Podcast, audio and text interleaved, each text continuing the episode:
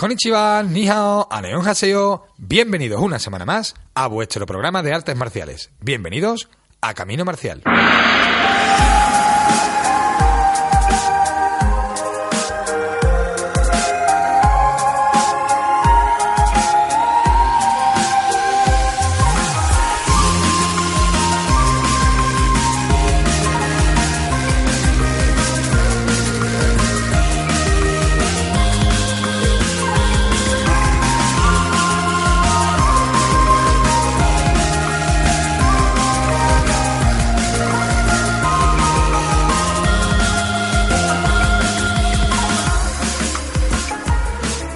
Noches, aquí estamos con todos vosotros una semana más, eh, Juan Antonio García, José Manuel Domínguez y el que os habla, Antonio Camacho, con Sebas Marín a los mandos técnicos. Y estamos casi, casi, casi recién llegados del Campeonato de Europa de Karate. Os vamos a traer resultados, vamos a traer audios de los protagonistas, pero muchas más cosas, ¿eh? Exhibiciones de artes marciales tradicionales, Kenpo, Kobudo, Kung Fu, artes marciales adaptadas, olimpismo y muchísimas más cosas.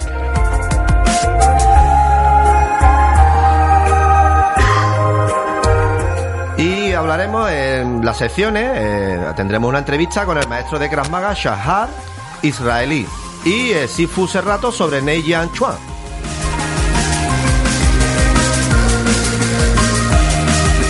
Y el tema de la tertulia y las redes sociales de esta semana es el trato al maestro. Si tenemos que referirnos a él, bueno, por su nombre, eh, por su grado, mm, si a la relación tiene que ser de amistad o más distante, y muchas opiniones que nos han dado y enfrentadas a veces, ¿eh?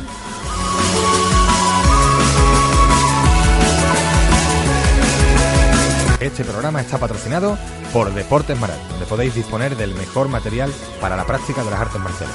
Podéis encontrarles en Sevilla, en la calle Santa María Mazzarello, en Nervión, o en www.deportesmaral.com.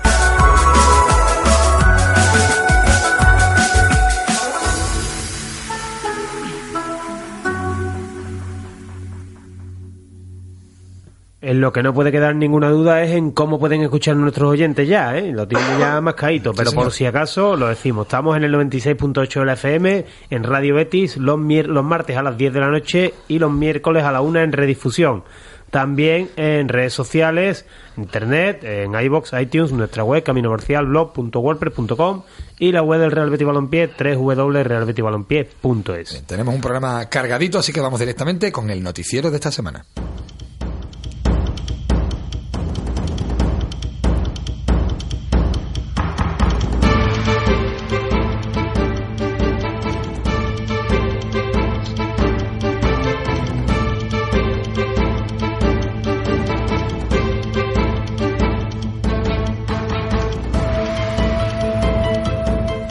Este fin de semana se ha celebrado el Campeonato de Europa de Karate y para Karate en Guadalajara, ¿eh? con unos resultados espectaculares para España que os vamos a declarar junto con muchas cosas más en un momentito.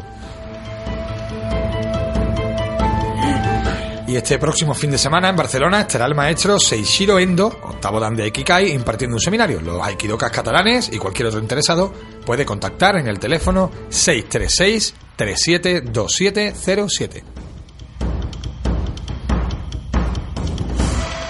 Aquí en Sevilla se celebra una jornada solidaria a favor de la Asociación Española contra el Cáncer. La organiza nuestro buen amigo y maestro eh, Álvaro Quintano. Y consistirá en una práctica de Qigong en dos hermanas.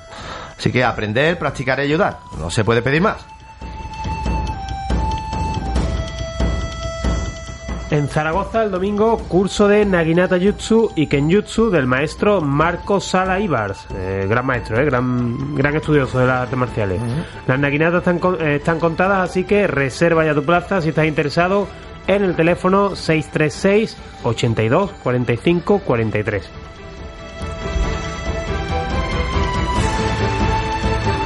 Y también en Sevilla, este jueves, jornada de puertas abiertas en el Club de Iaido y Kendo Kyohan. Será de 8 a 10 de la noche en el Polideportivo Tiro de Línea. A mí me gustaría, me gustaría ir, Fua, vamos y a ver mí, si puedo Nada arreglar. me coge regular con las clases.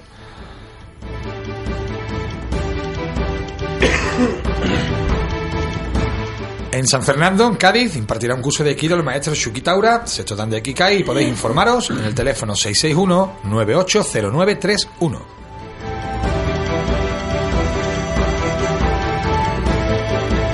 Cerquita, en San Roque, el sábado y el domingo se celebra un cursillo internacional de Karate Goju Ryu a cargo de los maestros Antonio Moreira, séptimo dan, y José Campos, octavo dan. Será en el pabellón Valle del Guadiaro.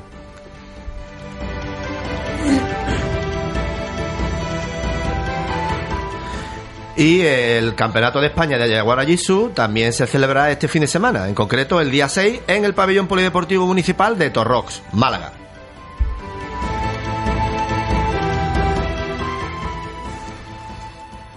Y también es información relevante eh, que el mejor material para la práctica de las artes marciales y los deportes de contacto en Sevilla está en Deportes Maral. Sí, concretamente en la calle Santa María Mazzarello, en el barrio de Nervión. Atención 100% de calidad, ¿eh? sobre todo. Allí tenéis a Itana y Adriano que os van a ayudar en todo lo que os haga falta. Cobudo que hace pro, por cierto, ¿eh? están ahí enganchados con el Cobudo. ¿eh? Y si no podéis pasaros por allí, ya sabéis, www.deportesmaral.com. Ahí tenéis toda la información, precio y podéis hacer los pedidos que queráis. Bueno, pues vamos a meternos en faena. Hemos pasado un fin de semana muy interesante en Guadalajara, en el campeonato Guadalajara, de Guadalajara. Esta ha sido la canción del fin de semana. A ver la que manda esta gente. Esta y otra que nos podemos, nos podemos cantar. Bueno, eh, muy interesante el fin de semana. Hemos hecho muchas cosas, hemos visto muchas cosas, hemos hablado con muchos karatecas importantes de diferentes temas, no solo de competición. Eh, pero bueno, en líneas generales me gustaría saber cuál es la valoración que hacéis vosotros de, de este fin de semana y de este campeonato de Europa que hemos pasado en Guadalajara. Pues alucinar, algunas cosas alucinantes, Juan. Sobre todo el tema del paracarate a mí me dejó impactado. El buen rollo que tienen entre ellos, la, la competitividad, pero luego mm, las fiestas que montan para celebrar que están allí. Hay mucha unión, hay Eh, mucha sí, unión. Se nota que hay mucha unión y hay mucho mucho humanismo ahí en, en, el, en, ese, en, ese, en esa parte. ¿no? Y luego, luego el nivel muy bueno, ¿no? el nivel, pues, estamos hablando de un campeonato, un campeonato de Europa, ¿no? En concreto la selección española, en Cata, por ejemplo, a. Bueno, lo de Catas de España ahora mismo es No, espectacular. ahí no hay color, ahí no hay color. Eh, lo único es se nota una barbaridad el nivel de unos a otros, está claro. Eh, Sí que es verdad que a nivel de competición, a mí, por ejemplo, no, no lo digo por los españoles, pero en general no lo veo, no me gusta, no me gusta. Hay muchas cosas que Sí, hay cosas del karate. Discrepo, que eh, podemos hablar eh, del karate deportivo, que, exacto, que hay sí. cosas que quizás no, no- Sí. a nosotros nos chirrían. los, ¿no? tamira- los Lo- los pisotones en el Estos tatami, ¿no? tarima- tarimazos, ¿no? tarimazos, tarimazos sí, iba a decir, cierto. Es, es curioso una cosa tan, tan sencilla como que, y además es interesante, ¿no? Que la final, los tercer y cuarto puestos se hacen en una tarima elevada que para el espectáculo es muy Es interesante. sí. Y yo creo que eso es lo que ha llevado a que se peguen unos pisotones tremendos haciendo Sí. kata, desplazamientos que deberían ser deslizarse sobre el tatami y se pegan pisotones porque la tarima suena. Y eso está marcando seguramente el devenir, en cierto modo, de- del trabajo de kata en la competición, ¿no? A veces parece que están en un tablado, vamos, Sí. Luego un comité- como tengan que dar tres pasos seguidos, Tacatá. Luego en comité lo hablamos, lo hablamos el otro día. Yo era la primera vez que veía un campeonato con el tema de este nuevo del review, Sí. ¿vale? Y es increíble, lo veíamos el otro día, cómo le sacan partido el tema del review y en concreto cómo le sacan partido el seleccionador Sí, nacional luego- español Ángel Arena. Vamos, vamos a profundizar en ese tema. eh, ¿Y los resultados de España qué os parecen? Porque se pueden ver desde dos perspectivas distintas. Se pueden valorar como resultados muy buenos, porque en realidad eh, es número uno. O sea, es la primera en el medallero. mm, tiene- son cinco medallas de oro, me parece. eh, las cuatro de Catas y la de Laura Palacio. Y, y el bronce de- del equipo de comité masculino. Son buenos resultados, pero quizá mm, todavía cabría esperar un poquito más, sobre todo en comité, ¿no? El comité hace falta un puntito más ahí de enganchar un par de un par de medallas por lo menos más. Yo creo que sí. En Cata no se puede En Cata no se puede pedir más, vamos. Se ha hecho lo máximo. Claro, en Catas se ha hecho a tope. Sí, sí. Pero sí que es verdad lo que dice José Manuel, En comité quizá, quizá nos queda un sabor ahí agri- agridulce, ¿no? Bueno, pues Pero- vamos a, vamos a. Esta es más o menos nuestra valoración. Vamos a estar durante todo el programa hablando de- del campeonato, pero vamos a escuchar la valoración del presidente de la Real Federación Española de Karate, don Antonio Moreno Marqueño, que muy amablemente nos atendió como siempre. Bueno, ya ves qué voz tengo, ¿no? Sí. La voz ya dice un poco de, pues, de esa ilusión que hemos tenido, de ese gran esfuerzo que han hecho todos nuestros chicos y chicas y que al final se ha visto completada con quedar primero en el podio en karate y en parakarate. Creo que es un éxito sin precedentes del karate español y además creo, creo, siempre digo creo porque no estoy muy seguro, pero creo que hemos hecho historia en kata en ganar las cuatro finales, creo que es así. Pero bueno, no lo confirmarán. Sí es verdad que tenemos los mejores técnicos del mundo y que tenemos a un técnico como Jesús Rodríguez Moral, que mejor que lo está haciendo a él es imposible ya se poderlo hacer. Eso me decía, oye, pero si ya he acabado, tengo que seguir. Digo, "Hombre, tendrás que seguir un poco más, ¿no? Pero bueno, creo que ha sido impresionante, un evento impresionante, una ciudad que se ha volcado con el karate, un polideportivo que vosotros estáis viendo que es una maravilla, que se pueden hacer aquí eventos excepcionales, Nuestros políticos también han acudido, de agradecer, y luego los medios de comunicación pues nos habéis dado una cobertura tremenda. ¿Qué, qué, qué más se puede pedir? Bueno, pues en Qatar la verdad es que, como decía el presidente, mm, espectacular, histórico y no se puede pedir más porque no se puede hacer, No se más. puede hacer más. Hay cuatro, cuatro categorías, masculino individual, femenino individual, masculino equipo y femenino equipo y fueron cuatro euros para España. Además, Del- muy además poco discutibles. además del para cara. De discutible poco, vamos, barrieron. En mi caso yo creo que no hay color, ahí no hay color, ¿eh? Especialmente Sandra, ¿eh? Sí, sí, bueno, pero yo, yo creo que también, también fue superior. eh, Bueno, Sandra hizo la final con la... Eh, francesa, ¿no? Creo recordar. Italiana. Italiana, la Italiana, sí, sí, la italiana. Que también estuvieron bien en los italianos. Me dio un poco pena la italiana, ¿eh? Pero es la segunda vez ya que... Es que es muy complicado, ¿eh? Sandra hace un karate Sí, sí, ahí no hay... muy digo, potente, muy rápido, muy técnico. eh, hace muy fuerte, pero define muy bien la técnica. preciso, a veces vemos, muy preciso, sí, sí. A veces vemos a los competidores más potentes, sobre todo los de Shotokan, que hacen muy fuerte. Es verdad que definen porque estamos hablando de altísima competición, pero que quizá no. mm, Hay veces que no son si- mm, limpios, hay exceso de tensión. hay Y el caso de Sandra es que, mm, no voy a decir perfecta, pero. pero Completísima. Roza, roza, muy buena, muy roza la perfección. Y Damián también, ¿eh? muy fuerte, Sí, muy bien. También muy superior al turco, creo yo. ¿eh? Eh, vamos a escuchar también, nos hablaba de Jesús del Moral, el, el presidente, eh, nos decía ese, ese que es un gran técnico, que la verdad que ha llevado a España, ya digo, en este europeo a lo máximo, también en el Mundial tuvo muy buenos resultados. Vamos a ver cómo valora él el, el campeonato. Teníamos el reto de estar a la altura como mínimo de lo que pasó el año pasado, pero joder, ha salido súper bien. Los equipos y la gente, tanto individual como por equipo, se están preparando mucho. Creo que la evolución en Kata ha sido muy grande en los últimos años. A nivel individual ha sido incluso un poquito mayor por el tema olímpico y se ve que la gente pues se está dedicando mucho más tiempo, ¿no? El equipo turco ha estado muy fuerte, tanto a nivel individual también. Y la valoración para mí es positiva. Creo que el Kata ha tenido un auge, un desarrollo en los últimos años bastante, bastante fuerte. España mejor imposible, ¿no? Mejor imposible, sí. Siempre hay, hay un poquito mejor que se puede hacer, siempre. Y siempre la competición, alguna cosilla que no sale como se hace cuando está entrenando, pero la presión de estar ahí arriba, de lo que te juegas y demás, les hace que no sea lo, todo lo perfecto que ellos pueden hacerlo. Nos decía Jesús del Moral que el objetivo era mm, eh, por lo menos estar al nivel del último europeo y le preguntábamos también si entonces el objetivo para el próximo era estar al nivel de este, ¿no? Porque no se puede pedir más. No. Se reía y nos decía un rotundo sí, ¿eh? entre broma, entre en serio, porque nos decía que sí, que hay que mantener el nivel. O sea que eh, Jesús del Moral aspira a volver a repetir en el próximo europeo estos, estos resultados, ¿no? Y nos decía también que había mejorado mucho el, el nivel de cata, sobre todo en el individual. Mm, yo creo, yo iría más, incluso eh, Chema de Dios, el, el director técnico de la Federación Española, no- nos daba un poco los motivos de por qué, ¿no? Yo creo que sí que en cata individual se está trabajando muchísimo, pero creo que los equipos están regular. Quiero decir, los equipos top sí son muy buenos, pero un- la segunda línea de equipos quizá podría hacerlo mejor. No sé qué pensáis vosotros. Sí, también a mí lo, el Cata equipo no me, no me terminó de, de gustar mucho, bueno, quitando equipos todos como tú dices, no, España, quizá los italianos también, pero el resto hubo Cata y sobre todo Bunkai. Los turcos muy bien, ¿eh? Sí, los turcos también muy bien. Los turcos, los turcos hicieron la final con España y salieron primero los turcos. Y cuando terminaron, yo dije, uff, esto está complicado. Fuerte. Lo que pasa es que es verdad que luego salió España y dije, vale, esto está Aquí ganado. no- aquí no hay color. Esto está ganado, pero, los todo- hicieron muy bien, ¿eh? Sobre todo el tema de los Bunkai, eh, a mí hubo algunos equipos que no me terminaron de... No lo tienen- yo creo que no lo tienen trabajado, es lo que hablábamos también un poco, ¿no? Que a lo mejor no saben si se van a meter o no se van a meter y, y lo tienen un poquito ahí atrás, ¿no? Entonces José se dedica un poquito más a lo que es la cata. José María de Dios nos decía que, que seguramente eso obedece a que no hay equipo en los Juegos Olímpicos y que los, los grandes competidores de cata individuales Se centran han en- centrado en, en eso, el claro. trabajo individual. Entonces los equipos quedan un poco en un segundo plano. ¿eh? Y nos decía que ahora con, bueno, como parece que no va a haber Juegos eh, Olímpicos de, no va a haber karate en los Juegos Olímpicos de París, que a lo mejor eso pues se revierte y que empieza a trabajar otra vez los equipos al nivel de antes. Pero él lo achacaba a eso, a que se centraba más en el kata individual, ¿no? Hemos dicho que Sandra muy bien, hemos dicho que Damián muy bien. Eh, luego hablaremos de los equipos, pero una de las novedades, no novedades, porque ya lleva tiempo, pero una de, la- de las cosas que to- nosotros todavía no habíamos visto in, in situ era la, la nueva fórmula de puntuación. El reglamento. Antes se hacía por, por encuentros eliminatorios con banderas y ahora pues, se hace una puntuación eh, numérica. Además, se valora más la, la técnica que la- el trabajo físico.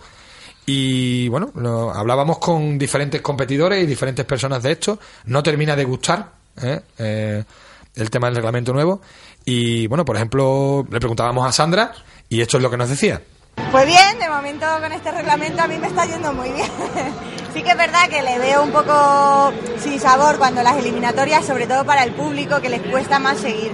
Pero bueno, pues a nivel de puntuación se valora mucho todo el trabajo que hay porque bueno, se divide esa parte técnica, esa parte atlética y como tratamos de ser lo más completos posible, pues luego se ven los resultados que aunque es verdad que la parte técnica valía un 70%, dentro de esa parte técnica está el quimé. El quimé es también la fuerza que transmitimos haciendo el kata.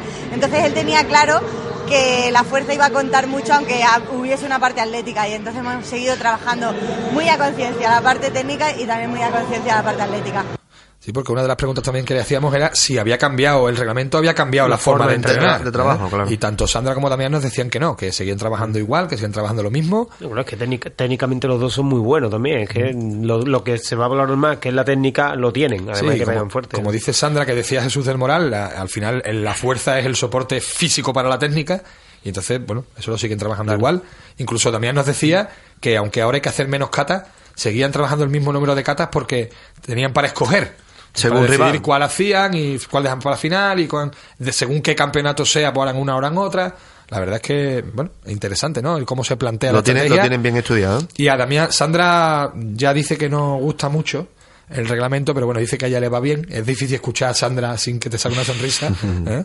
Pero Damián es un poco más crítico, ¿eh? Damián deja claro que a él no le gusta y que en general no gusta este reglamento. Pues bueno, eh, las finales son un poco más entretenidas, es verdad, esta emoción y eso, pero creo que todavía falta para las eliminatorias. Las eliminatorias se hacen un poco aburridas, el público no entiende nada.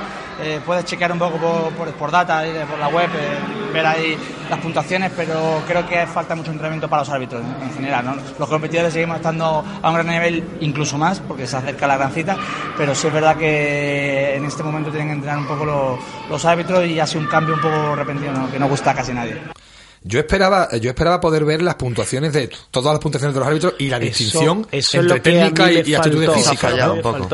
Que, que no se ve nada, no se En teledeporte sí se ve, si, si dividen las dos, la, la nota de la fase técnica y de la y en la tele se ven diferenciadas. Bueno, pues entonces mejor. En, el campeonato no se ve. Y claro, el que está viendo el campeonato al final y el que entiende de karate, bueno, pues puede decir: este ha hecho mejor, este ha hecho peor, este ha hecho mejor esto, este ha hecho mejor lo otro. Pero hubiese estado bien que, que la pantalla, la gran pantalla y las, las pantallas que había en, en el tatami alrededor que hubiesen puesto un poco, a lo mejor la gente que está allí se queda un poquito como diciendo, ah, vale. Bueno, pues muy bien individual, muy bien los equipos, ¿eh? Muy bien, muy bien. El equipo masculino que, bueno, eh, eh, ya ha sido, eh, lleva muchos años, ¿no? Dando éxitos al karate español y este equipo en particular, con Pepe Carbonell y con Fran Salazar y, Sergio Galán, pues ya fueron sus campeones del mundo y, ahora pues son, son campeones de Europa. Pepe Carbonell nos explicaba cómo se ha conseguido este éxito trabajo que empezamos a realizar en el momento en el que Sergio comenzó a trabajar el equipo con nosotros. Creo que nuestra trayectoria ha sido ascendente en todo momento y la culminación del trabajo de estos tres años se ha visto reflejado hoy en el tatami, creo que con un muy buen trabajo como el que se vio en la final del Mundial de Madrid y, y por eso está ahí la medalla de oro. Por cierto, que se nota claramente eh, las diferencias de calidad, no solo entre los equipos, sino también a nivel individual. Este es el audio que grabó Antonio. ¿eh? los demás son míos. Eso es diferencia de calidad del teléfono. y ver tuyo. llámalo, como, llámalo como quiera, llámalo como quiera, pero este es el audio que grabó Antonio que está regular. Mucho trabajo, que al final es el secreto del éxito siempre, eso es lo que nos decía Pepe Carbonell. Por cierto, mm, hizo especial, o todavía más especial esta victoria, eh, la retirada del equipo de Fernando eh, de, Fran Salazar, que Se, retira del equipo, se retira de la competición. Eh, terminó el torneo, se sacó allí una, una pancarta e incluso bajó el que supongo que era su hijo, ¿no? Y lo abrazó y tal, y muy, muy emotivo, todo. Y se, se, despedía Fran Salazar. Por cierto, yo tengo bueno, cierta vinculación con él porque yo tengo alumnos que han estado compitiendo con él durante años, ¿no? exactamente. Y bueno, se despedía con un mensaje muy claro eh, respecto al karate y respecto al karate olímpico, que es el tema de actualidad. Bueno, que merecemos estar en los Juegos Olímpicos de París 2024 por muchísimas cosas, eh, por los valores que representa el karate, la disciplina, el respeto. Eh, luego también la Carta Olímpica dice que el karate tiene, el deporte tiene que ser eh, practicado por todo el mundo y vimos en los pasados campeonatos del mundo cómo personas con discapacidad pueden practicar también karate. Entonces, bueno, es un motivo más para darles al Comité Olímpico Internacional que, merecemos estar allí. Bueno, pues sustituya a quien sustituya a Fernando Salazar. Esperamos que pueda competir en Fran, Fran, Salazar. Eh, esperamos que pueda. Es que tengo puesto, está, está mal Ya puesto lo- en el guion. lo he visto, lo he visto. eh, sustituya a quien sustituya a Fran Salazar, esperamos que pueda competir en las Olimpiadas, ¿no? Si, si es posible. Y por lo menos que lo haga, eh, si lo hace igual de bien que, que Fran, seguro que va, va a cosechar muchos éxitos. Recordemos que Fran Salazar es campeón del mundo, ¿eh? Por equipos, con precisamente con Pepe Carbonell y con Damián Quintero. ¿eh? Y el equipo femenino muy bien también, con un cambio también. ¿eh? En el campeonato del mundo estuvo Claro. Marta García y este en este caso ha sido Marca, Marta Vega Leta- Letamendi, eh, andaluza además y malagueña, y ya había competido con ellas, nos lo, nos lo contaba la propia Marta. Eh, la verdad que súper contenta. Yo soy nueva en el equipo y es verdad que hice equipo con ella hace cuatro años, era mi primer europeo y ahora es como mi primer europeo en la categoría absoluta y quedar campeonato de Europa otra vez, pues la verdad que muy contenta. Estuvieron muy bien, ¿eh? estuvieron muy bien en la final. Me Italia me, me falló un poquito. Hicieron con el equipo italiano y sobre todo en el Bunkai tuvieron errores, mm, muchas poco, descoordinaciones. ¿no? sí, Sí, de, En de- distancia. de llegar primero el golpe y luego la cara, por ejemplo. En o- general los Bunkai, ¿eh? en general lo, lo que vemos también, las defensas, muchas veces decía, ha puesto la mano, pero Sí, no sí, en el- está... En el caso de Italia es que hasta fallaron una defensa. Es decir, hizo la defensa y se le quedó el Chiu, puño en la cara. Y ellos, no- no son, defendió bien, ellos ¿no? suelen estar siempre ahí arriba. En Sí, sí, sí. Y las chicas, cata. es verdad que eran muy buenas a nivel individual y, y la, el Kata equipo estuvo muy bien, pero el Bunkai, mm, regular. En, en realidad, los Bunkai en general es verdad que a mí me. Creo que se puede hacer mejor. No sé mm, cuál es el motivo, pero creo lo que se que, puede lo que hacer decíamos mejor. antes, quizás es lo que necesita más trabajo, más leña y a lo mejor si están pasando un poquito, porque no hay en las Olimpiadas, pues se, se resiente el nivel. ¿no? No sé, fíjate, voy a, me voy a tirar un poco a la piscina, pero lo comentaba allí en el, en el propio campeonato. No sé si el problema empieza a ser que hay una especialización tal en la competición que los competidores de kata, de nivel top, realmente no han hecho mucho trabajo por pareja. Y luego cuesta trabajo hacer eh, ese, ese tipo de, de trabajo en, en el Bunkai, ¿no? No, no lo sé, no lo sé. puede ser. Han, han hecho mucho al aire, pero les falta trabajo con compañeros, ¿no? No lo sé, no lo sé. ¿eh? Bueno, pues eh, vamos a seguir viendo los resultados que nos faltan, los de comité, y repito, muchas más cosas, karate tradicional, karate clásico, eh, vamos a hablar de la, la demostración que se hizo de las diferentes disciplinas asociadas de la federación, vamos a hablar del olimpismo, pero eh, la semana pasada le hacíamos también una entrevista a Sashar Israeli, un maestro eh, del Krav Maga, eh, el, el líder de la Krav Maga Academy, y nos decía cosas muy interesantes, Antonio. La verdad es que eh, es siempre interesante el, el enfoque del Krav Maga, ¿no? Tan enfocado a la, a la defensa personal y a la, a la simplicidad, ¿no? Como hablábamos. Pues vamos a ver la entrevista.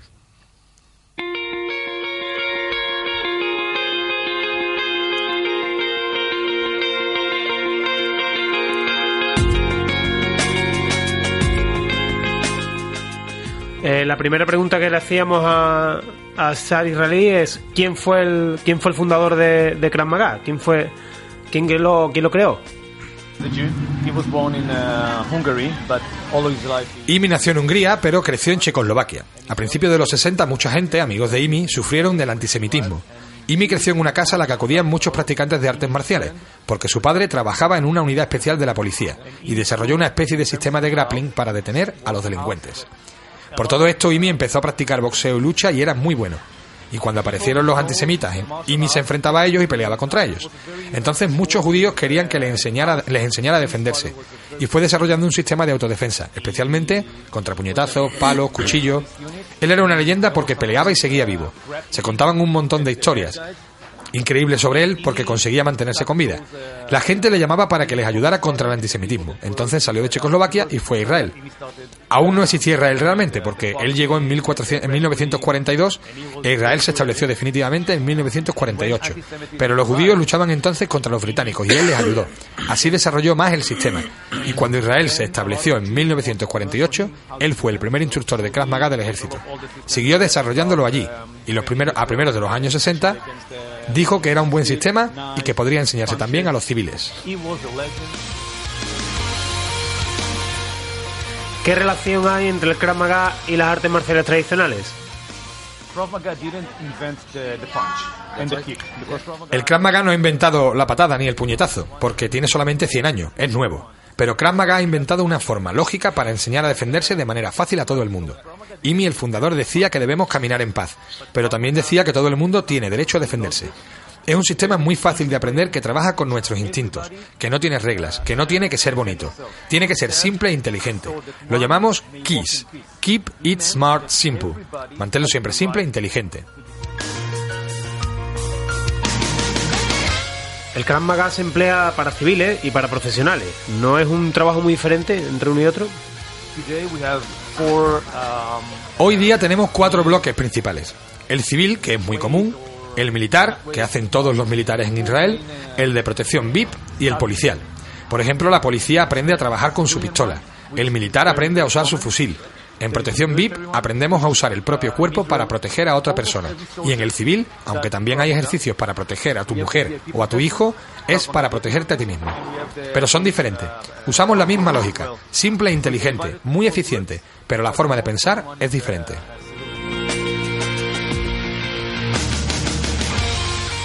Hablamos de un momento clave, justo antes de una pelea. then we have the pre-fight. Tenemos la prepelea. Es lo más problemático. Es el lenguaje corporal el que habla. Está muy cerca, me habla, estamos cabeza con cabeza, es muy confuso. ¿Qué tengo que hacer? ¿Tengo que pelear o no? La gente suele tener problemas en la prepelea. Cuando estás a salvo, estás a salvo. Cuando estás en la pelea, tienes que pelear. Pero en medio es cuando hacemos estupideces. Finalmente abordamos la finalmente abordamos la defensa contra cuchillo y le preguntamos si es posible defenderse de un arma blanca. Unfortunately, maybe not, but unfortunately, the last Finalmente, perdón, desgraciadamente, en los últimos cuatro años en Israel tenemos muchos incidentes de apuñalamiento, que son llamados knife intifada, la intifada del cuchillo, como los atentados con bombas en los autobuses, etcétera. Casi el 100% de los apuñalados sobrevivieron, aunque algunos no. En el ejército hicieron un estudio y llegaron a la conclusión de que una persona puede sufrir hasta nueve puñaladas y sobrevivir. Por supuesto que puede morir con una, pero esa es la estadística.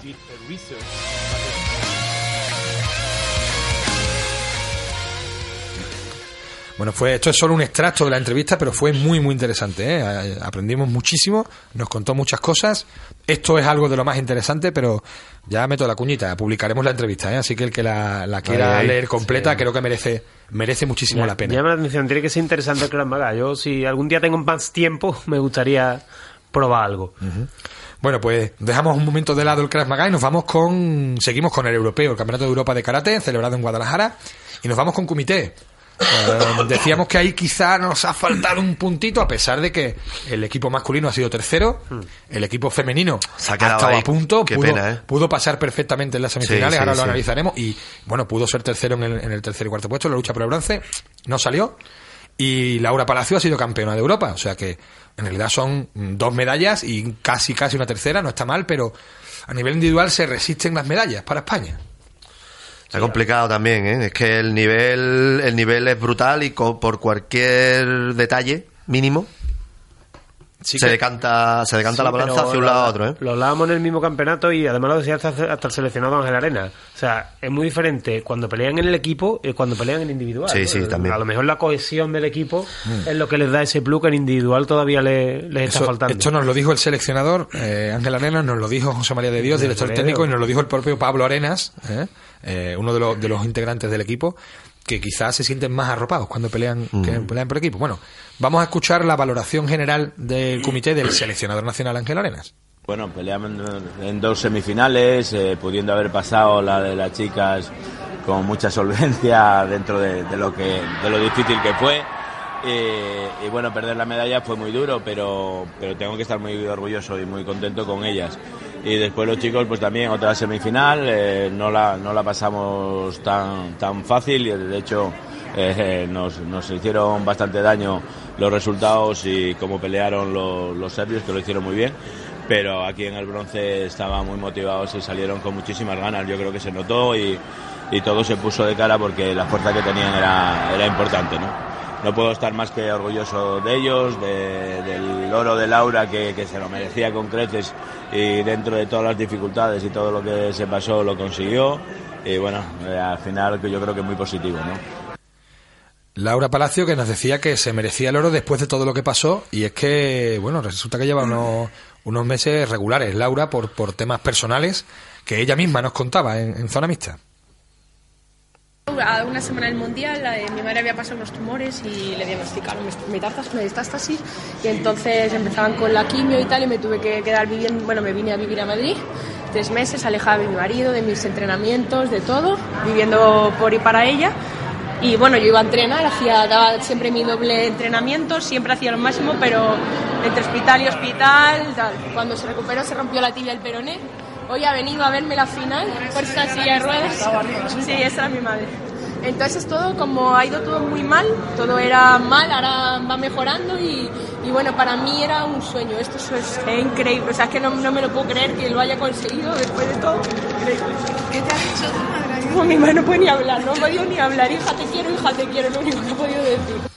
Se, se pegó, un, bueno, lloró mucho en el podium, lloró en, en zona mixta, la verdad es que es muy emotivo todo. Es verdad que Laura es muy, es muy emocional, que además eso lo transmite Al- al cuando la ves equipo. pelear y cuando está en el equipo, tira del equipo para arriba. ¿eh? Y, hombre, merecía un éxito como este, nos alegramos muchísimo. ¿eh? En esas Lleva, lleva años trabajando y eh, buena en recompensa. En esas circunstancias todavía más. ¿eh? Así que felicidades a, a Laura Palacio. Eh, decíamos que tiraba del equipo y además suya fue una acción que pudo ser determinante en la semifinal, en, en el pase para la final. Eh, Colón, y Jordan, que para todos fue, Fue bueno, clarísimo, menos para los árbitros. Ya había usado Ángel Arenas el, el video review. Es la única mácula usando el, el video review que se le puede poner en el campeonato, que es que en ese momento lo necesitaba y lo había utilizado antes, pero bueno, son cosas que pasan. Sin embargo, no me acuerdo con, con quién fue, creo que con el equipo masculino, el- el- con el bronce, el, también el video review fue el que decidió el combate, y Y en este caso para bien. Y el pase contra las francesas, que era uno de los equipos más potentes, a semifinales del equipo femenino, también se decidió por el video review Mawashi, precisamente de, de Laura Palacio, Mawashi Chudan, que no dieron, que pidió el seleccionador y que concedieron que dio la victoria a España. Correcto. Eh, pero bueno, en este caso pues no pudo ser, no tenía ya el video review, no se pudo pedir y ese Mawashi que para mí entró claramente, para el resto también, pues no nos permitió entrar en la final, pero muy bien, en las chicas del equipo y en particular Laura. Felicidades, además en el equipo estaba María Torres, que peleó dos, dos eliminatorias, me parece, la andaluza, así que muy bien. Y el equipo masculino muy bien también, se quedó en semifinales, es verdad que se quedaron un poco planchados, pero luego en el tercer y cuarto puesto eh, dieron el Barrieron, callo y ganaron con, con absoluta Portugal, solvencia. sí. Sí, sí. Fueron muy superiores a Portugal. Eh, hablábamos con, con el equipo y, bueno, primero pre- preguntábamos quién hablaba con nosotros y todos señalaban a Pablo Arenas. ¿eh? Pablo Arenas que, eh, bueno, hay muchos competidores muy buenos en el equipo y Pablo Arenas suele ir de tres, que es una posición muy importante. Y nosotros nos preguntábamos, bueno, ¿por qué Pablo Arenas de tres siempre? Y ya sabemos por qué. Eh, y es que me, me da la sensación desde fuera que es un, es un líder nato y que es el líder del equipo. Totalmente. ¿Eh? Todos lo señalaban a él para hablar. Eh, él nos dijo que sí, que sin ningún problema, pero dijo, pero pueden venir los demás. Entonces eh, fuimos a la- al, al fotocall a hacer la, la entrevista y, y él cogió al equipo y se llevó a todo el equipo a la entrevista. Iba a hablar él, pero estuvieron todos allí. Me pareció un gesto de, de- lo que digo, de líder. ¿eh? Me pareció un gesto de líder. Esto nos decía. Pues quizás la clave sea que cuando peleamos en equipo, eh, en vez de estar uno en el tatami, estamos siete, el coach, el segundo, el fisio y todos detrás y quizás eso es lo que nos falta en individual, pero no hay muchos equipos que tengan tanta gente buena como nosotros y que esté tan unida y ahí está el resultado. lo que decíamos, ¿eh? que se sienten más arropados por equipo que en individual. Individual no, no pudo ser, no pudo ser. El mundial estuvo a punto de pillar el tercero Raúl Cuerva, eh, fue tercero Babacar Sek. En este europeo no ha podido ser. Son chicos jóvenes, son chicos muy jóvenes, tienen mucho margen todavía para, para Se le crecer espera, y ¿eh? subir, se le ¿eh? espera. Tienen ahí... Y bueno, decíamos que el video review de Ángel Arias lo había utilizado fenomenal, que no, no tenemos estadísticas, pero eh, la mayoría de las veces acierta y ha dado muchos puntos y muchos, muchos combates, ¿eh? Y mm, no es fruto de la casualidad. Cuando No, no, hablábamos no, con él nos explicaba por qué, por qué se da esto. Bueno, hay que, hay que jugar un poco con la, con la experiencia, ¿no? Eh, ¿no? No es solo lo que sea punto, sino lo que se puede ver como punto, ¿no? Entonces muchas veces eh, tienes que pensar si, si puede ser punto, si se puede ver punto en las cámaras, que tiene bastante dificultad. Pero no estoy muy de acuerdo porque igual que me dieron puntos que, que posiblemente no, si tengo la bandera no los daría, pues una técnica que le falte quimeo, que le falte pues distancia, pero eh, en el vídeo se ve y llega a su sitio determinado y está centrada, pues, pues se da. Sin embargo, otras técnicas que, que tienen más potencia, más estabilidad, más eh, quimé, más tal, pero en un vídeo review no, no son posibles y quedan tapadas, ¿no? Hubo alguna, algunos Maguasiguer y Chudán que estuvieron totalmente bloqueados y esta vez sí me pasaron en, en contra un par de ellos y estaban totalmente bloqueados y en el vídeo review se fue, ¿no? Bueno, yo de todos modos, a pesar de que, bueno, el, el- el seleccionador lo tiene estudiado, tiene muy claro cuándo pedirlo y cuándo no, de qué, en qué posición, qué tipo de técnicas, y que aprovecha la- las reglas, evidentemente, yo creo que es muy positivo el vídeo review. Es decir, que se pueda pedir que se analice una, una acción eh, por el vídeo. mm, Creo que esto es como el bar, ¿no? Esto es como el bar. Es muy positivo, Juan, pero quizá habría que poner un poquito cómo se utiliza. Me explico. Yo vi algunos combates en los que el combate estaba parado en exce- excesivo tiempo viendo el video review y eso no es positivo para el co- ni para la competición ni para el competidor. Porque el competidor, bueno, aparte de que una se, pega, sí. se enfría, es que puede- eh, tiene tiempo de desconectar totalmente del combate. Bueno, supongo que lo irán Ah, puliendo, entonces- pero a mí, me- a mí me parece algo interesante y, Sí, sí. Hombre, bueno y es además no- al nos final- va muy bien con el seleccionador, así que, que siga viendo vídeo review. Bueno, dejamos ya lo que es la- el, el propio apartado de, la, de los resultados para meternos en, en algo que nos pareció muy, muy interesante, que fue una demostración de, de la- las diferentes artes marciales eh, de la Federación Española de Karate. Eh, hablamos de karate clásico en este caso, hablamos de taijitsu, hablamos de kempo, eh, Los diferentes kobudo y kung fu, que son las disciplinas asociadas. Y se hizo una exhibición conjunta muy interesante y tuvimos la oportunidad de hablar con los protagonistas. El primero de ellos, eh, el maestro José Cifuentes, director del Departamento de Karate Tradicional de la Federación Española de Karate, que fue un poco el encargado de coordinar la, la exhibición y que eh, esto es lo que nos contaba de la exhibición. Bien, bueno, esto nace un poco del presidente de la Federación Española de Karate, que se pone en contacto conmigo para que el Departamento de Karate Tradicional eh, a su vez se mueva para hacer una exhibición un poco conjunta de todos los directores del departamento que están dentro de la Federación Española. Por eso ha habido pues una representación de Kempo, de Nihon Taijitsu, de Kobudo, de Kung Fu y del propio karate clásico. Y nos contaba además qué es eso del karate clásico y qué es lo que se hizo en la, en la propia demostración. Bien, eh, bueno, nos hemos basado principalmente en, el estilo Uechi-Ryu. Podríamos llamar karate clásico a todo el karate que nace en Okinawa, ¿no? principalmente en las tres líneas eh, más importantes, Shorin, eh, y Goju-Ryu.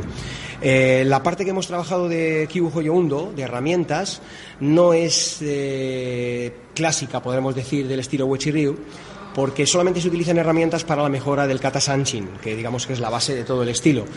Y, hemos trabajado un poco pues lo que se suele hacer en, en estilos como Goju-Ryu, algo de Shorin y lo que presuponemos que era el Shitoryu antes de que el maestro Mabuni saliera de Okinawa. Bueno, pues esta fue la demostración. La verdad que trabajaron con Shishi, trabajaron, fue, fue, fue bonito de ver, ¿no? Y fue interesante. Igual que la exhibición de Nihon Taijitsu, a cargo del, Departamento Nacional. Y hablamos con, con Vicente Tanquera, que nos contaba lo que se había hecho en el tatami. El Taijutsu es una disciplina marcial, eh, digamos que proviene del Japón antiguo. Su fundador, digamos, fue el maestro Minoru Mochizuki y nosotros, digamos, que somos la cuarta generación. Eh, está ahora mismo como soque internacional está el maestro Roland Hernández, que reside en Francia, y nosotros, digamos, que somos la cuarta generación, porque hay aquí alumnos directos del maestro eh, Roland Hernández. El trabajo eh, enfatiza mucho en el trabajo de ilustración, proyección tiene digamos un 60% de ATEMI y un 40-50% de trabajo de ilustración, proyección, sutemis, estrangulaciones, digamos que cubre todas las distancias. En la demostración hemos visto en la primera parte el kata Godan, que con los mismos ataques eh, se hacen salida por ATEMI, salida por ilustración, salida por proyección y salida por sutemi. Y después en la segunda parte hemos visto trabajo de agarre de laterales, agarre por detrás, agarre de trabajo sobre armas, incluso con armas de fuego. Bueno, nos contaba eh, eh, esto sobre la, la demostración sobre el Taijitsu y había también una representación de Kempo, ¿eh? que curiosamente en unas semanas eh, se va a celebrar el Campeonato del Mundo de Kempo en Guadalajara, en el mismo pabellón. De hecho, eh, estuvieron tomando nota ¿eh? de, la nota de la organización. de- sí, señor. Sí, sí, muy bien. Bueno, teniendo la oportunidad de ver un evento de unas características parecidas in situ, es una oportunidad para ver qué se puede pulir y qué se puede mejorar. Y José María Méndez, el responsable de- del departamento, nos hablaba sobre el Kempo y sobre la demostración. Bueno, el Kempo es un sistema muy amplio y hay diferentes eh, sistem- mm, digamos, estilos dentro de lo que es Kempo genérico, ¿no? Aquí de, de- de ocho componentes, seis éramos de Kempo eh, Death Parker o Kempo americano también conocido y dos de Kempo Kai. Pero vamos, lo que habéis visto casi todo era de Kempo americano. Bueno, básicamente ha sido defensa personal en diferentes situaciones. Diferentes ataques variados, también ha habido un poquito de manejo de arma muy diferente a lo que es el, manejo de arma tradicional, como habéis visto, en, un arma más, enfocado a, la defensa personal en la calle. Y luego, bueno, pues hemos hecho, en el 90% ha sido defensa personal porque es, el, digamos, el núcleo de nuestro, de nuestro sistema. Bueno, pues eh, la verdad es que nos atendieron muy amablemente. Está allí Ángel Ruiz también, el, el campeón de Kempo, que además lo habíamos entrevistado en el programa. Exacto. Y que cedió la palabra al, al director del departamento. Y otro de los sistemas que se, que se mostró de las artes marciales fue el Kobudo. Me Y- gustó, ¿eh? Y pudimos charlar, además, muy, muy, de forma muy afable. Ya teníamos relación con, con Rafael Pulgarín, que es uno de los responsables del, del Cobudo en la Federación, pero estuvimos también con Miguel Gómez Calderal, con Luis López. eh, estuvimos charlando sobre la exhibición y sobre otras cosas y nos explicaron en qué había consistido la, la exhibición. En este caso fue Luis López, el, el responsable de Cobudo en la Federación Española. Bueno, pues habéis visto, ha habido varios trabajos, fundamentalmente cuatro. Al principio del todo, lo que hemos hecho es, eh, todos juntos, hacer un kata de Yunchaku, que es un arma articulada, de la línea del maestro Matayoshi. Se llama Matayoshi Nunchaku Taichi, y eso lo hemos hecho todos juntos. Después eh, nos hemos retirado y se han quedado dos parejas haciendo técnicas de aplicaciones. En un caso era una técnica de Sansesukon contra Tonfa, un arma articulada contra un arma pareada, y después eh, Eku contra Bo, dos armas rígidas. Después eso ha terminado y hemos salido nosotros tres, justo los que estamos aquí, para hacer eh, un kata también de cada una de esas categorías de armas. Eh, yo he hecho un kata de Tonfa, que es un arma pareada, el representante de la línea de Matayoshi ha hecho Kurumambo, que es un arma articulada, y él ha hecho el kata de Eku, representante de Reiku Kobudo, que es un arma rígida. Y luego ya para finalizar nos hemos juntado todos otra vez y hemos hecho un kata clásico que se llama Chounokun con sus aplicaciones. y nos hablaba de diferentes estilos que se han que se han que, han que se han representado en esta en esta demostración y nos contaban bueno pues qué es el kobudo para quien no lo sepa qué papel juega dentro en relación con el karate y las características principales de estos estilos Sí, el kobudo en, en Okinawa tradicionalmente siempre se ha considerado que el karate y el kobudo van muy de la mano. Siempre la metáfora clásica en Okinawa es que como son como las dos ruedas de un mismo carro. Entonces, si quitas el kobudo, el, carro trastea y si quitas el karate, el carro trastea. Entonces, así como el karate, por decirlo sencillo, todas las técnicas son sin armas, mano vacía, en kobudo es con armas. Los y lo interesante es que es muy parecido, pero no es igual. Las características principales de Kobudo Matayoshi, por ejemplo, una de las armas rígidas, el empleo del bo, por ejemplo, el hikite, es decir, la mano que está atrás sale por el exterior y es lo que define con referencia a otros estilos de Kobudo que lo cogen, por ejemplo, en la cadera o lo cogen de no lo cogen con ese sistema de agarre, esa forma. el ryuku y kobudo cómo se recoge luego Eh, igual que karate. El kikite se hace a la cadera.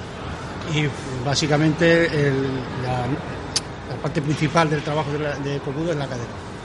Todo se hace con cadera. Cualquier movimiento se realiza con cadera. A diferencia de Matayoshi, el Sai, por ejemplo, se hace igual que karate, no se hace en tate.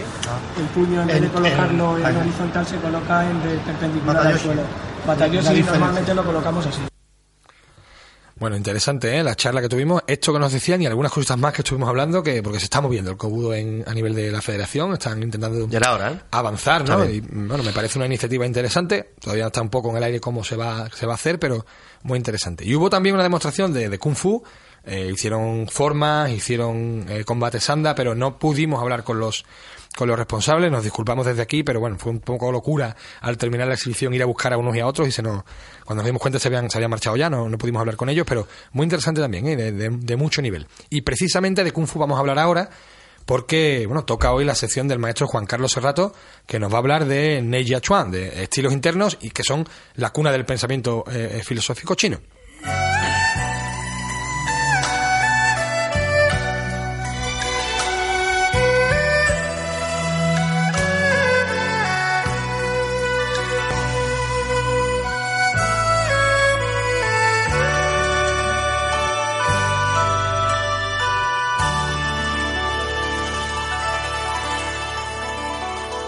Maestro Juan Carlos Serrato, muy buenas noches. Buenas noches, ¿cómo estáis ahí? Muchas gracias por atendernos como siempre. Pues sí, aquí andamos otra vez eh, con el programa vuestro. Muy bien, vamos a hablar de estilos internos, ¿no? El Nei Chuan, sí, sí, Ujú, de una trayectoria tan larga como el propio Lao Tzu. ujú. ¿Qué relación tienen con, con- con el Bueno, pensamiento eh, filosófico eh, oriental? El Nei Chuan, según eh, las artes marciales eh, chinas, porque eh, esto da origen exclusivamente en la parte de China, corresponde al movimiento que guía la mente sobre la acción, o sea, el ejercicio se realiza desde el interior de la mente y sale al exterior y es producido por una alta concentración para motivar así el movimiento de la sangre y cómo riega mejor todo el cuerpo humano. Por eso se dice Nei desde dentro. Nei Chia, que es la familia de las escuelas del pensamiento chino que trabajan como el qigong, el- eh, la meditación o el tai chi, el xingyi o el paguachan, en el cual los movimientos se organizan desde dentro, desde la, la alta concentración hasta la postura. Es la mente entonces la que no solo dirige el cuerpo, sino dirige la energía, en realidad, ¿no? Exactamente, es, es, es lo que ellos van a denominar como Senchi, la energía, digamos, del riñón o la energía espiritual que mueve la sangre desde el centro, que son los riñones.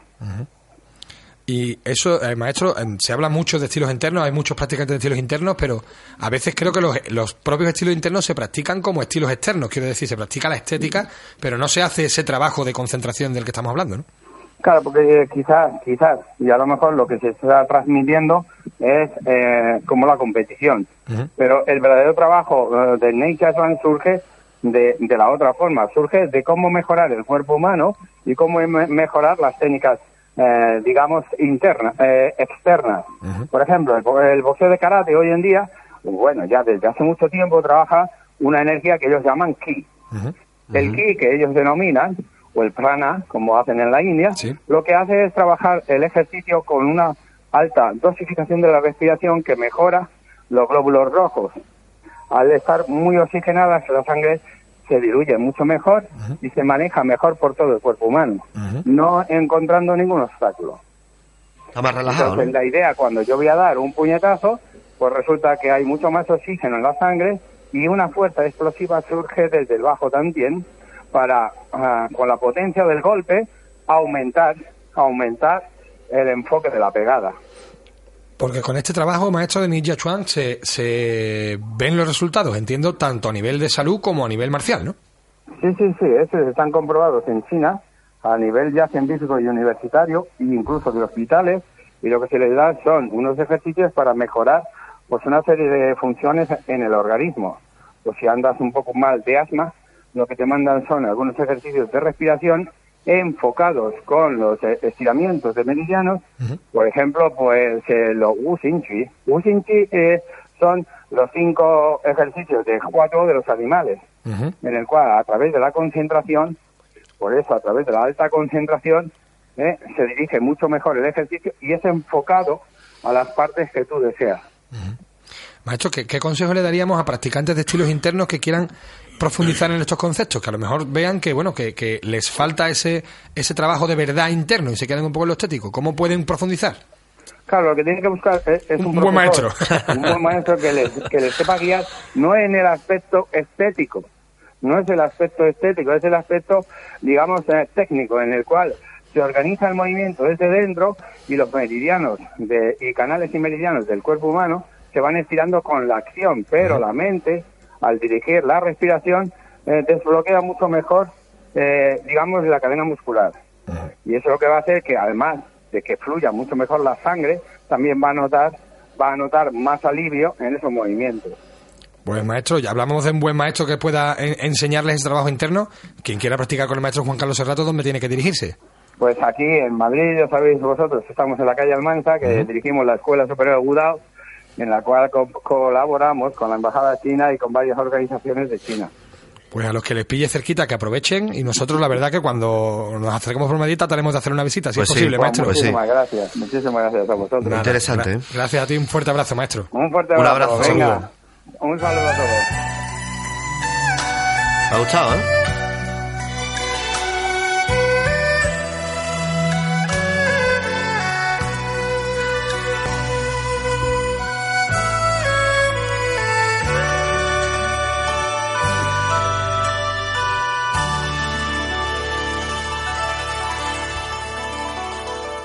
¿Te ha gustado Lo la sección dicho, del lo maestro dicho, Serrato? me ha no? gustado, me ha gustado. Me ha molado, me ha molado. Lo que le ha gustado a Antonio es el paracarate. Nosotros no teníamos experiencia hasta el Mundial y en el Mundial la verdad es que alucinamos. Yo- y Antonio ha alucinado en este europeo.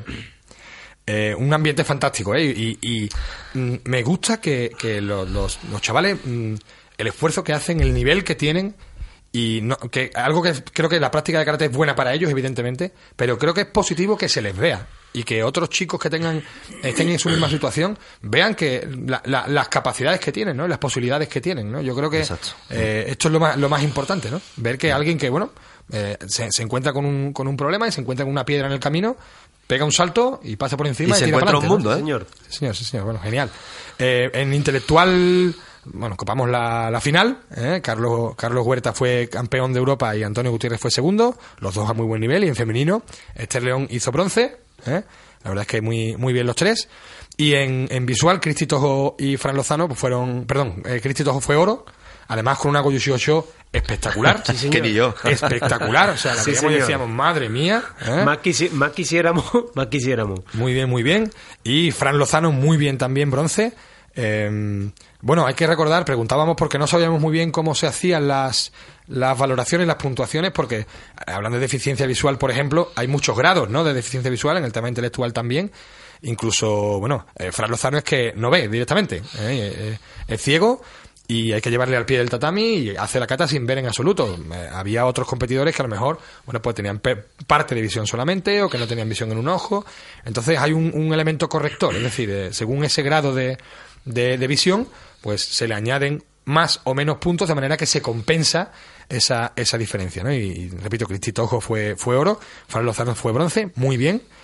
Eh, y Fran Lozano tiene una historia muy interesante. Nos fijamos que antes de salir a competir, eh, Sandra Sánchez, eh, una campeona en todo, hay que decirlo, Totalmente. eh, estaba con él, estaba muy pendiente, le ponía el cinturón, le ayudaba a ponerse el karategi bien y tal. Y teníamos curiosidad, ¿no? Porque, que- por saber qué es lo que, qué es lo que, por qué se daba esto, ¿no? Y le preguntamos a Sandra. Y Sandra nos lo contaba.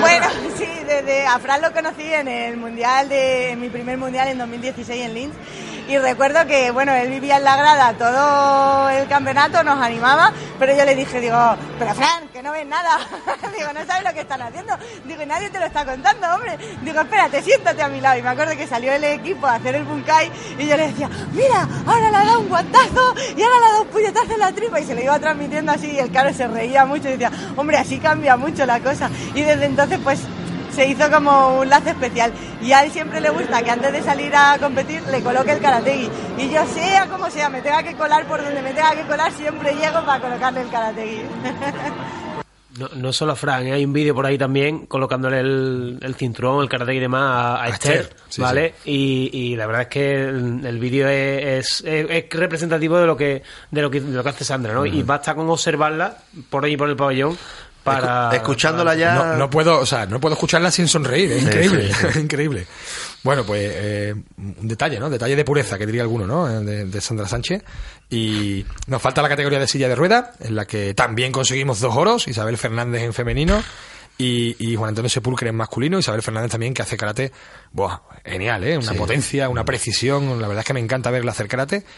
Y teníamos la duda también de, porque claro, en silla de ruedas se hacen los mismos katas que se hacen en, todo, en todas las categorías, pero hay que hacer una adaptación, es decir, las técnicas de piernas se hace una elevación de la rueda, en los saltos pues se levanta la silla y se hacen determinadas adaptaciones en los giros, en los desplazamientos, y no sabíamos muy bien tampoco cómo, cómo se hace esto, y le preguntábamos a Álvaro Jiménez, el, el maestro de Isabel.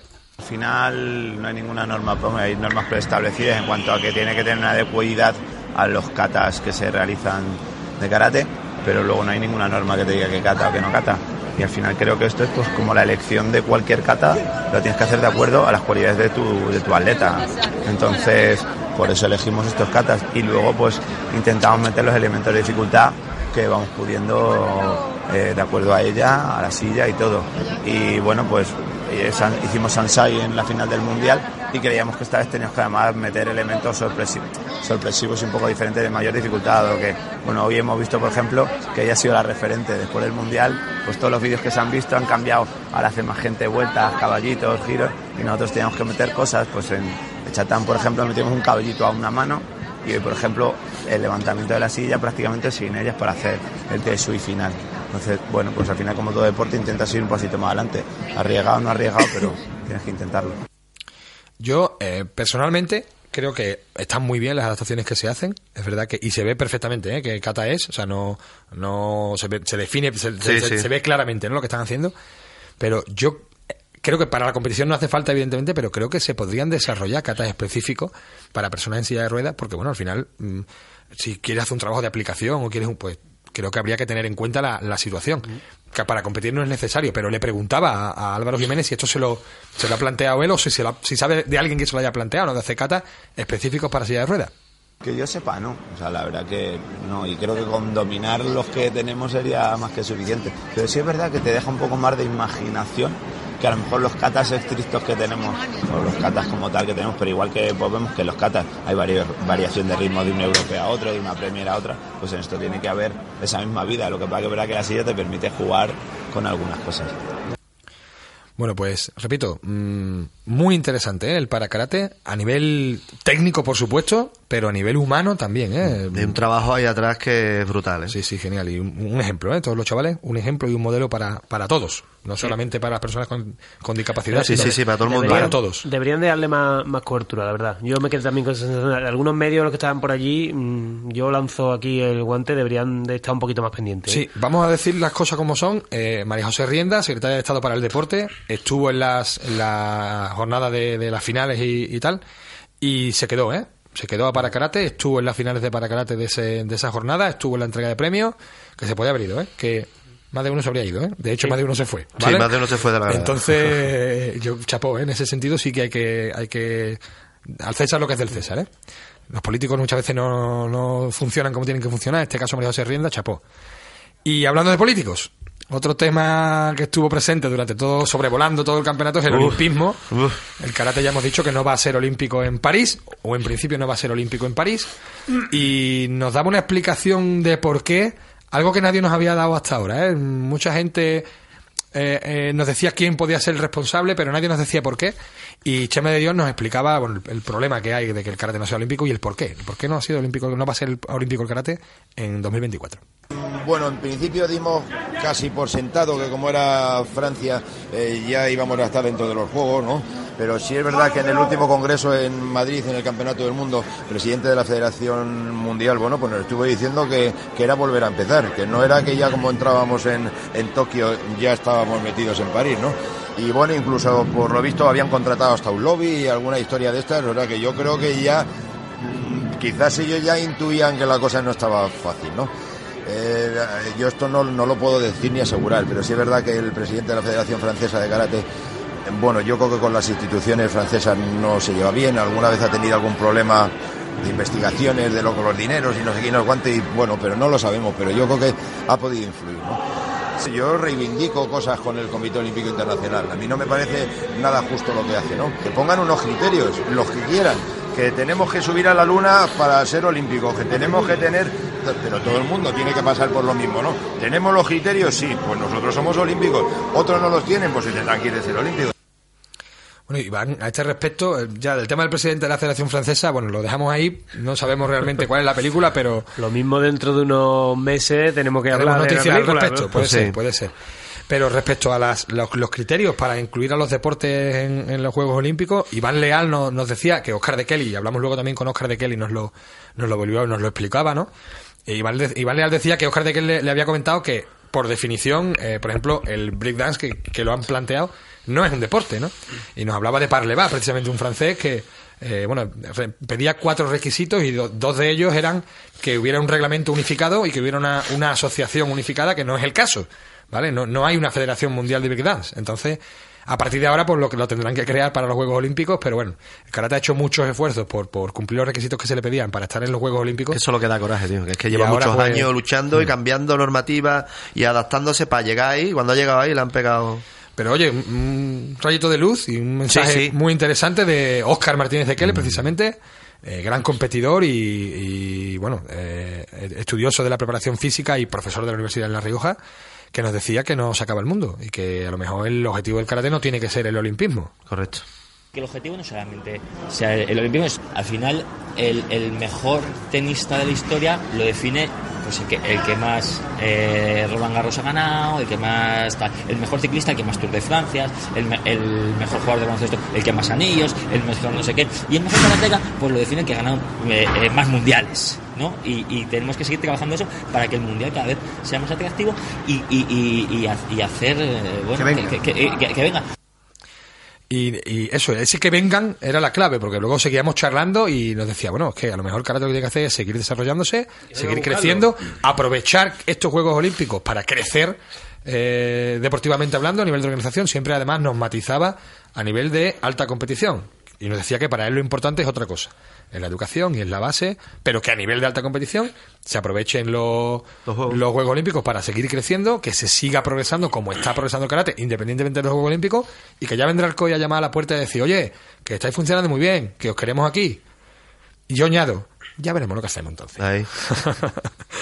bueno, pues nos quedamos sin tiempo, ¿eh? No vamos a poder hacer la, el debate eh, sobre la pregunta de, esta semana, que era mm, cómo se trata al, cómo habría que tratar al maestro, si hay que hablarle de tú, si hay que hablarle de usted, si hay que decirle sensei, si hay que decirle Paquito, y, y si se le trata igual en el tatami fuera, pero sí que lo preguntábamos en redes sociales y nos habéis dado muchas respuestas que creo que son muy interesantes.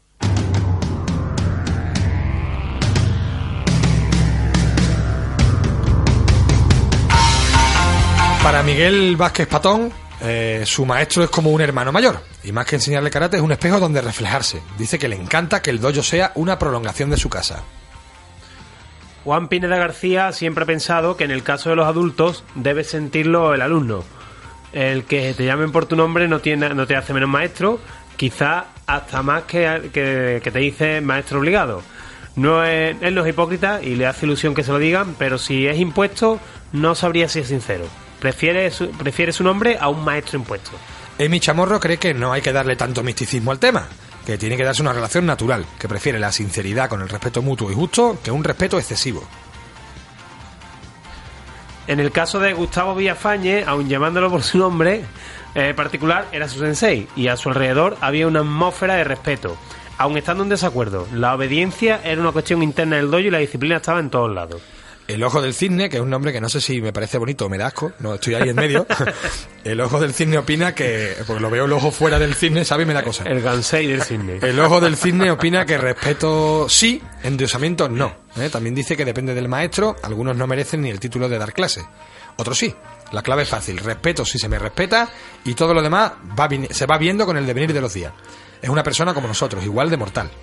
Ricardo Asrilevich nos dice que el sensei lo es dentro y fuera del tatami. Es un maestro, un consejero, un hombre de apoyo y el que te va a hacer sudar sangre.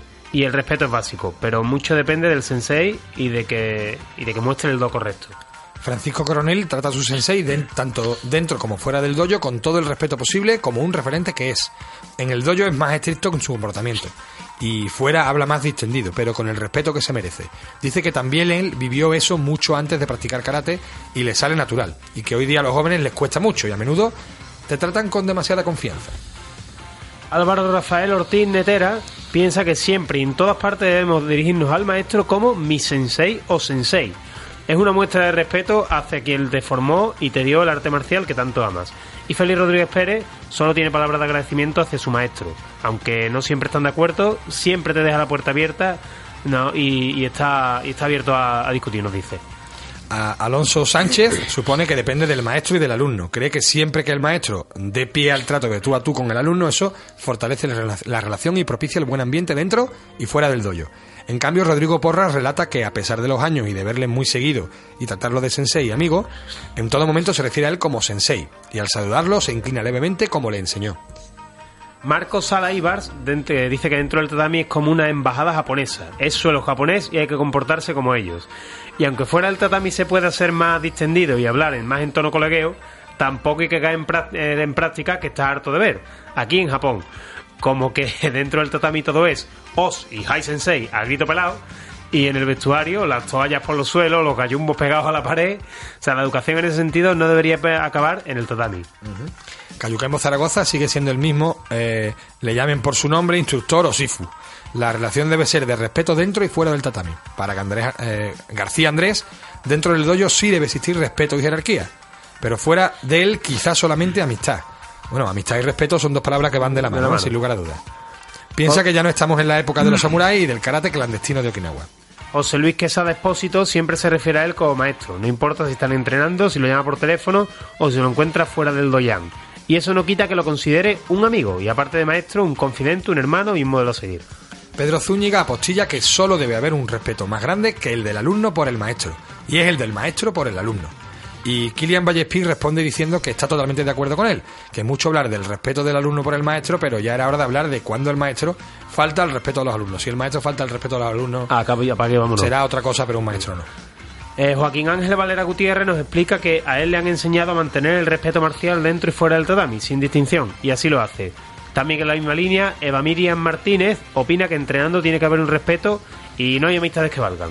Fuera también, aunque pueda existir una amistad, son seres humanos.